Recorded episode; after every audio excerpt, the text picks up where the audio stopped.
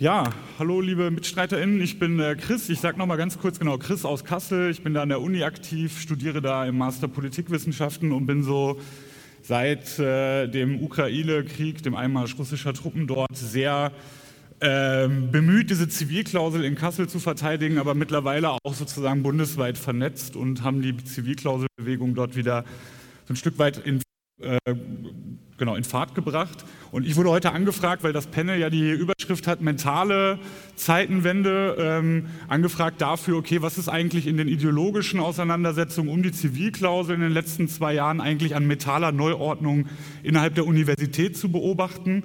Und welche Überraschung hat das eigentlich auch dafür, was ist so eine, was für ein äh, für eine Wichtigkeit, was für eine Wirkmächtigkeit dieses friedenspolitische Wesen der Zivilklausel tatsächlich hat. Also mich hat es zumindest als Zivilklausel-Aktiver sehr überrascht, werde ich gleich aber auch noch mal deutlicher machen in den Auseinandersetzungen, wie das da gerade geführt wird.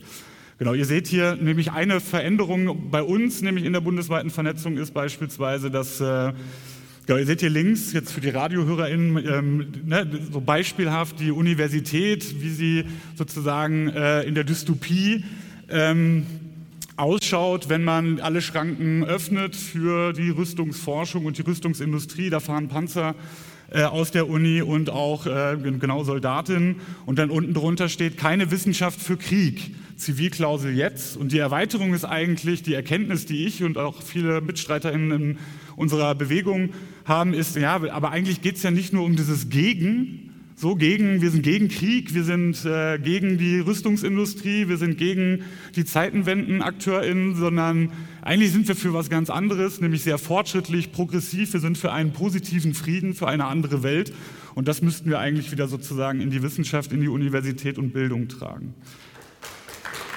Danke. Ich bin nicht so ein guter Vortragstyp, also ähm, in, in der Art und Weise, dass ich so Vorträge irgendwie gut gestalten kann. Ich hoffe, ihr kommt irgendwie mit und ich habe das halbwegs verständlich gemacht. Ich werde meinen Schwerpunkt, also mein Anspruch ist, ne, hatte ich gerade schon gesagt, die ideologischen Auseinandersetzungen äh, so ein bisschen zu erörtern, was da eigentlich gerade abgeht, auch ziemlich äh, krasser Tobak, der da abgeht, ähm, auch so in Bezug ähm, zu, dass man so sehr geschichtsrevisionistisch ist ähm, genau das und dann halt darin im Fadenkreuz heißt es ja auch im Titel sozusagen meines Vortrags ähm, einmal der Friedensbegriff, wie der nämlich äh, vor allem auch in dem, im, im, Mund geführt wird von den Zeitenwenden-Akteuren, vom äh, Zeitenwenden-Ungeist, ähm, dann die, der Begriff der Wissenschaftsfreiheit im Kontext von Freiheit, aber da auch nochmal ganz tief sozusagen diese eigentlich auch dieses historische Bewusstsein des Grundgesetzes in der Wissenschaftsfreiheit, nämlich nicht nach staatlichen Zwecken forschen zu müssen und wie jetzt aber wiederum ziemlich äh, deutlich wird, dass der staatliche Zweck, nämlich eine BRD, die wieder am äh, Tisch der Weltmächte mitmachen möchte, auch eine Wissenschaft braucht, um diese Aufrüstung überhaupt durchzusetzen äh, sowohl materiell als auch ideologisch. Und dann ein dritter Punkt, der ziemlich zentral ist, ist so die Feindbildkonstruktion, die auch in der Wissenschaft und in der Uni ähm, vonstatten geht. Das ist sozusagen alles so rund um die internationale Wissenschaftskooperation, die gerade in der Geschichte der BRD eigentlich sehr bedeutend ist. Also wenn sozusagen Wissenschaftskooperation als gelebte Völkerverständigung und aber auch Wissenschaft als Diplomatie verstanden wird, da werde ich jetzt nicht dezidierter darauf eingehen, aber werde zeigen, wie zum Beispiel eine Forschungsministerin da den Spieß umdrehen will. Und am Ende möchte ich nur kurz, äh, weil Mari ja auch gesagt hat, ich habe ein positives Ende, Genau, ich habe mir irgendwie angewöhnt, auch habe gelernt von meinen MitstreiterInnen, die schon länger in der Zivilklauselbewegung sind, dass wir positiv sein müssen, ne? dass wir positiv nach vorne schauen müssen, auch in so schwierigen Zeiten. Und das hat mich äh, genau sehr bewegt und mitgenommen. Ähm, und da versuche ich das heute auch mal tatsächlich im Rahmen eines solchen Vortrags zu tun. Genau, ähm, ich bin Praktikant bei der IMI gewesen in den letzten Monaten mir auch, das hat mir auch sehr geholfen, zum Beispiel einfach auch mal zu verstehen, was heißt eigentlich Militarismus. Die MitstreiterInnen hier heute auf dem Podium haben ja schon so teilweise äh, Definitionen dafür geliefert. Warum ich das jetzt zeige, ist tatsächlich einfach, um klarzumachen, dass Wissenschaft nicht einfach nur der Elfenbeinturm ist, sondern zentrales Element im Kapitalismus, also für das Ausbeutungsverhältnis und darin eben auch äh, der Krieg, ne, der ähm, im Kapitalismus eben wie die Wolke äh, äh genau, der Krieg dazugehört wie, die, wie, die, wie der Regen zur Wolke, glaube ich, heißt es, von Jean Jaurès. Genau, der Wolfram Wette, der hat mich, also das Buch kann ich ähm, tatsächlich sehr empfehlen, ihr werdet es vielleicht sogar kennen, aber der hat eine ganz gute Definition dazu, ähm, ähm, geliefert, wo auch gerade auch nochmal diese Zentralität von Wissenschaft eben im Militarismus als sozusagen komplexen Systembegriff äh, beinhaltet. Und er sagt halt, ja, Militarismus ist komplexer Systembegriff.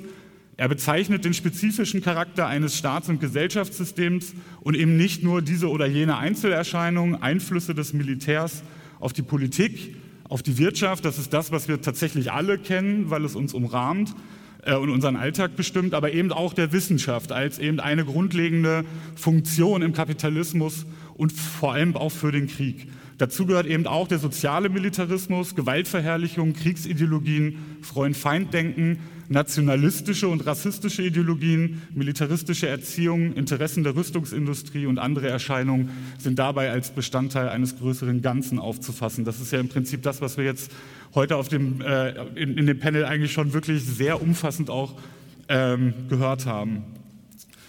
Genau, zur Geschichte der Wissenschaft in Deutschland gehört ganz besonders, dass hier nicht nur zwei Weltkriege losgelöst wurden und die ziemlich barbarisch waren, sondern dass eine Wissenschaft äh, und eine Forschung, eine Universität hierzulande tatsächlich sehr, sehr arg dabei mitgeholfen hat, dass es überhaupt zu so einer barbarischen Qualität kommen konnte.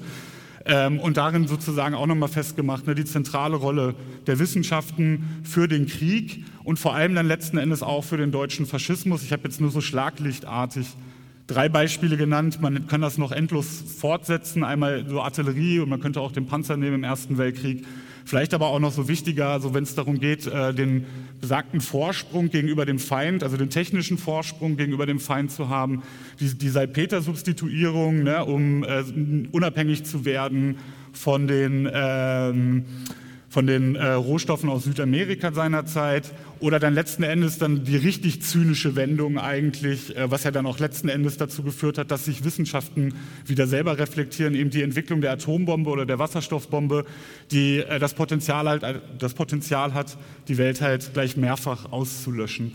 So, das ist sozusagen eigentlich bittere Realität, was Wissenschaften sind. Und wenn wir nämlich nach, zum Beispiel in den USA, in die USA schauen oder auch nach Israel, wo sozusagen ein militärisch-universitärer Komplex äh, absoluter Alltag ist, wo die meisten Forschungsgelder und Forschungsprojekte tatsächlich mit Rüstungsbezug betrieben werden, haben wir hier in der BRD tatsächlich eine sehr, würde ich sagen, äh, ein, eine kritische Geschichte, weiß ich gar nicht, aber ein historisches Bewusstsein, das sozusagen aus der Konsequenz zum deutschen Faschismus äh, entstanden ist und darin auch eine gesellschaftskritische Bewegung. Und die werdet ihr, viele von euch wahrscheinlich sind sogar selber Teil davon gewesen, äh, nämlich der sogenannten Studentenbewegung, die ähm, nämlich dieser unpolitischen Universität, den Wissenschaftlern, die nämlich im deutschen Faschismus noch wunderbar mitgemacht haben und dann eigentlich gar keine Konsequenzen nicht mal rechtfertigen, sich nicht mal rechtfertigen mussten dafür, dass sie da einfach so unwidersprochen äh, mitgemacht haben. Wolfgang Abendroth hat das mal genannt, das ist das Syndrom der unpolitischen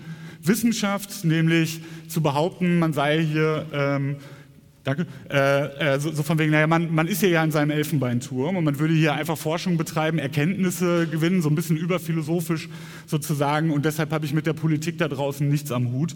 Das wurde dann verändert durch eine eben sehr progressive Studierendenbewegung tatsächlich, im Übrigen auch im Kontext von Krieg, nämlich dem Vietnamkrieg, eine Antikriegsbewegung, die letzten Endes auch dazu geführt hat, dass ähm, genau dann in den 80er Jahren äh, ähm, die sozialen Bewegungen auch mit anlaufen konnten. Die knüpfen ja eng miteinander an. Und dann aber auch aus der Wissenschaft selber heraus, ähm, ich weiß nicht, ich kenne sicherlich den Film Oppenheimer, der ist mehr schlecht als recht, aber er zeigt zumindest auf, so dass es nämlich äh, mit der Entwicklung der Atombombe im, im Manhattan Project natürlich plötzlich doch, und dann vor allem mit dem Abwurf auf Hiroshima und Nagasaki, muss man dazu sagen, ein Verantwortungsgefühl plötzlich dann auch ähm, dort kommt. Ähm, genau. Und dann die 18 Atomphysiker aus Göttingen, die in der Erklärung auch nochmal, finde ich, sehr bemerkenswert festgestellt haben, und das sind eigentlich bürgerliche Kräfte, jetzt nicht dezidiert Linke, die aber festgestellt haben, ich möchte nicht nur wissen, was mit meinen Forschungsergebnissen passiert, sondern ich will selber darüber entscheiden und das sozusagen in den Kontext der Gesellschaft und der Allgemeinheit zu stellen und eben nicht staatlichen kriegerischen Zwecken. Finde ich sehr bemerkenswert, kann man sich immer wieder durchlesen, ist hochaktuell. Genau, die Kurzgeschichte der Zivilklauselbewegung, weil ich mir jetzt nicht sicher war, inwiefern das hier tatsächlich äh, vielleicht auch einfach schon verallgemeinertes Wissen ist, was die Zivilklausel ist. Die Zivilklausel ist eine sozusagen eine Klausel in den Grundordnungen der Universitäten, die besagt, es ist eine Selbstverpflichtung einer Universität, die besagt, nur nach zivilen oder unfriedlichen Zwecken zu forschen und dann Forschung, Lehre und das Studium oder die Entwicklung der Universität, das gibt unterschiedliche Ausformulierungen, danach auszurichten. Ähm, genau, die ist so entstanden, vor allem der Begriff in den 80er Jahren und die erste ist in Bremen, an der Hochschule Bremen etabliert worden und dort auch ins Landeshochschulgesetz äh, geschrieben worden und ist bis heute da auch noch aktiv oder beziehungsweise besteht bis heute da auch noch. Also richtig in Schwung und das ist eigentlich, finde ich, ziemlich, also auch sehr bemerkenswert, ist die Zivilklausel und die Zivilklauselbewegung dann erneut 2010 gekommen. Ähm, und zwar äh, im Rahmen der, der, darf ich einmal mein Wasser haben? Das wäre total lieb. Dankeschön. So im Rahmen der Bildungsprozesse gegen die Bologna-Reform. Genau, und das ist sozusagen diese Parallelität. Auf der einen Seite, äh, man kommt eigentlich aus ziemlich progressiven ähm, ähm aus einer ziemlich progressiven geschichtlichen, gesellschaftlichen Bewegung so der 70er, 80er Jahre und in den 80ern dann die Konterrevolution mit der, mit der Neoliberalisierung, Thatcherismus, Reaganismus sind da so die sozusagen Schlagwörter. Und einer Institutionalisierung auch von Friedenswissenschaften und ihnen dadurch auch den kritischen Impetus zu nehmen, ähm, ist sozusagen eine Parallelität bis heute sich durchzieht, nämlich ähm, Genau, dass wir es heute mit Verhältnissen an der Universität zu tun haben, die weder kritisch noch, äh, ähm, äh, und selbst wenn sie sich kritisch schimpfen, äh, genau, wenig eigentlich dazu beizutragen haben, was gerade eigentlich auf der Welt abgeht. Da sind sie nämlich relativ still. Man hat manchmal das Gefühl, dass sie das eigentlich nur tun, äh, um sich gegenseitig das Wissen zuzuschieben und das halt wenigstens noch kritisch oder links zu claimen. Ähm, das ist aber auch nur meine persönliche Einschätzung. In den 2010er Jahren schaffte es dann aber, Michi war einer davon, beispielsweise in Kassel, schafft es eine Zivilklauselbewegung an über 70 Universitäten, Bildungseinrichtungen, genau diese Zivilklausel zu etablieren. Ähm, man muss aber sagen, dass es mehr schlecht als recht funktioniert hat, oder beziehungsweise sie funktioniert, weil sie halt nicht kontrolliert wird. Es gibt kein Gremium, wo äh, tatsächlich darüber äh, gewacht wird, sozusagen, dass äh, Forschungsgelder nicht aus militärischen Bereichen kommt und die Interessen dahinter werden auch nicht gecheckt. Also im Prinzip ist es so eine tatsächlich normative Klausel, die erstmal steht. Ist aber auch wichtig dahingehend, dass man nämlich eigentlich begreifen muss, dass es gar nicht um diese Klausel selber geht, sondern es geht halt eben um dieses friedenspolitische Wesen, das da drin steckt, auf das man sich beziehen kann, wenn man nämlich tatsächlich einen Sinn für Frieden hat und dann vielleicht sogar noch einen Sinn für einen positiven Frieden. Genau, bis hierhin sozusagen, das ist jetzt so die Einordnung, die ich gerne machen wollte, um klarzumachen, dass es sich lohnt, um die Wissenschaft gerade und auch um die Universitäten zu kämpfen und die Zivilklausel, uns als Zivilklauselbewegung auch aufzunehmen wieder in die Friedensbewegung. Die alten, die älteren Teile, die sind natürlich sowieso schon ganz traditionell auch Teil der Friedensbewegung, aber wir wollen, und das kann ich sozusagen mitgeben, als Zivilklausel aktiver in der bundesweiten Vernetzung wieder aktiver Teil der Friedensbewegung werden. Genau. Danke. Fünf? Shit, okay. Also, dann würde ich die fünf Minuten gerade nutzen, um einmal zu zeigen, wie die Angriffe gerade stattfinden. Und zwar, ähm, genau, es gab äh, fünf Monate nach dem Einmarsch russischer Truppen in die Ukraine, hat ein Technik-Think Tank, ein wissenschaftspolitischer Think Tank der äh, Deutschen Akademie der Technikwissenschaften, AKTEC, ein Impulspapier rausgegeben, wo sie an mehreren Stellen die Streichung der Zivilklausel fordert und alles äh, nach sozusagen nach dem Paradigma der strategischen Souveränität Deutschlands in Europa, aber auch in der Welt auszurichten. Ein FATS-Journalist hat das aufgegriffen und meinte so, er hat, meldet sich, also ein FATS-Journalist meldet sich hier nicht vielleicht jemand zu Wort, der eigentlich gar nichts dazu sagen sollte, weil nämlich an einigen, ich überspringe jetzt, weil ich nicht mehr so viel Zeit habe, an einigen Stellen nämlich genau das steht, nämlich ein ziemlich harter gesellschaftspolitischer äh, äh, Kern von Forderungen, der, also wenn man sich so einen Technik-Think Tank anguckt, der wirklich denkt, so von wegen, warum, warum interessieren die sich denn eigentlich für die Reaktionspläne der NATO? So, und warum sollte das sozusagen Bestandteil von einer Politik für Forschung und Innovation werden? Warum, ähm, warum kümmert es eigentlich so ein Architect, so ein Technik-Think Tank, dass ähm, der, der Wissenschaftsabfluss nach China vermieden werden soll? Also warum muss dieses Feindbild gerade von einem Technik-Think Tank aufgegriffen werden? Und ich hatte, wir hatten tatsächlich das Gefühl, dass dieses Papier tatsächlich schon vor dem Krieg äh, in der Schublade lag und die das einfach nur noch rausgeholt haben und dann letzten Endes nämlich dafür sorgen wollen, dass sozusagen wirklich die letzten Schranken zwischen militärischer und ziviler Forschung fallen. Und da sind wir sehr glücklich drüber. Die Zivilklausel wirkt, weil dieses Architect-Impulspapier hat eigentlich gar nicht so viel Wirkung gezeigt tatsächlich. Äh, es wurde gar nicht so viel rezipiert. Aber was dann nämlich dann wirklich äh, Aufmerksamkeit bundesweit äh, erregt hat, habt ihr vielleicht auch mitbekommen, ist, dass die Zivilklausel tatsächlich wirbt. Denn unsere Unileitung hat sich dazu entschlossen, duale Studiengänge mit Rheinmetallung KMW äh, die Kooperation aufzukündigen. Und das hat tatsächlich und das hat tatsächlich sehr für Aufsehen gesorgt, bundesweit und für sehr viel Empörung. Ich mache jetzt, ich versuche nicht zu schnell zu sein, aber trotzdem schneller zu werden. Also ne, so auch so zynisch, so von wegen, dass dann halt so äh, ähm, in der Wirtschaftswoche von der Handels, äh, äh, Handelsblatt Media Group dann halt sowas gedroppt wird. Ne? Im Mediamarkt könnte man sich ja heute teilweise besser bewaffnen als in der Waffenkammer der Truppe. Dann denke ich mir, dann verpisst euch aus unserer Universität und geht halt in den Mediamarkt. So. Das ist aber jetzt, sage ich mal, noch der lustige Impetus. Er hat dann, ne, Ex-BlackRock-Chef Deutschland, hat dann sozusagen das Sommerloch der Leitmedien damit gefüllt, zu sagen, erstens, Bundeswehr-Jugendoffiziere müssen unbedingt vermehrt, äh, ungehindert an die Schulen und aber auch eben die Zivilklauseln gehören abgeschafft.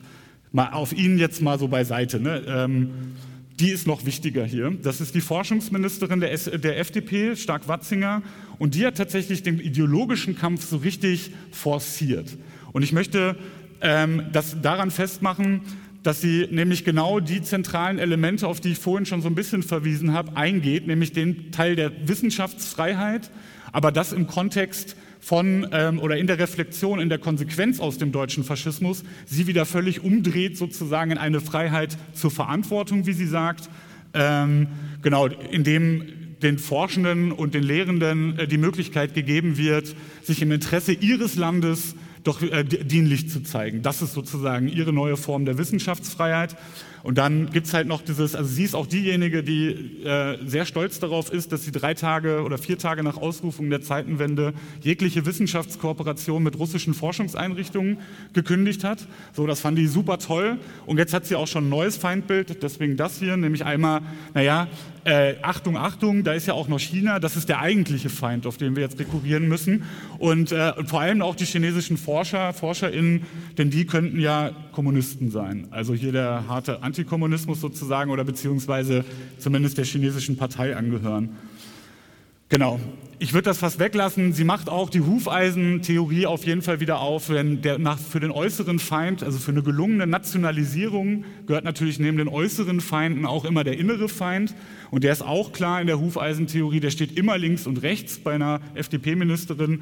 Genau, und sie sagt halt, da müssen wir uns auch für wappnen. Was total interessant ist hier bei dem Zitat unten, das Gelbe, was ich da markiert habe, dass sie selber sagt, es ist schon krass, wie die Kräfteverhältnisse an der Uni eigentlich sind. Ne, wenn sie sagt, auch wenn erste Studien vermuten lassen, dass die Zahl der Studierenden, die dieses Denken teilen, also ein antimilitaristisches, ein gesellschaftskritisches, zwar also gar nicht so klein ist, aber dass da gar keine Diskussionen aufkommen sollen.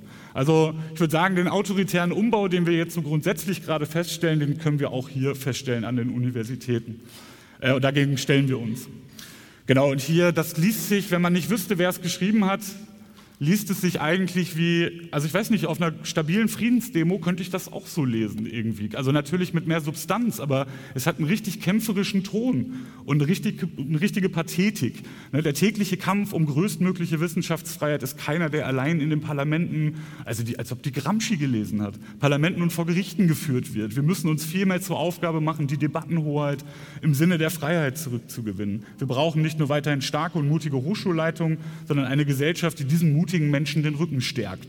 Auf dem Trockenen schwimmt es sich nämlich schlecht. Kurze Anmerkung, in keinem dieser Gastbeiträge wird die, wird, wird die, wird die Prekarität der Wissenschaften, die, wo ja auch gerade Genossinnen und Genossen und Mitstreiterinnen und Mitstreiter äh, auf die Straße gehen für und, und streiken, wird hier nicht genannt. Die, die Abhängigkeit von Drittmitteln, die die Wissenschaftsfreiheit stören, wird hier nicht genannt. Aber auf dem Trockenen schwimmen, das da hat die, äh, die Frau Stark-Watzinger auf jeden Fall sehr viel Angst vor, ähnlich wie vor Cancel Culture oder Triggerwarnung. Ich glaube, da will sie auch so ein Stück weit ins rechte Milieu ein bisschen fischen gehen. Letzter Satz. Äh, das Gute ist, wir sind super vernetzt. Äh, auch mit Hochschulleitung, auch wenn sie die ganze Zeit sagt, sie hätte da den super Draht. Wir haben den auch und wir haben gestern mitbekommen, es gab die Hessenwahl 2023, ziemliche Niederlage für linke Kräfte. Äh, und es gibt sozusagen eine Neuauflegung der großen Koalition auf Landesebene, SPD und CDU. Links ist Boris Rhein und rechts ist Nancy Faeser. Man könnte fast denken, die machen gleich den Bruderkuss. Äh, aber es ist tatsächlich so, dass die Nancy Faeser äh, eher die, oder die SPD dort wirklich eine kleinere Rolle spielt.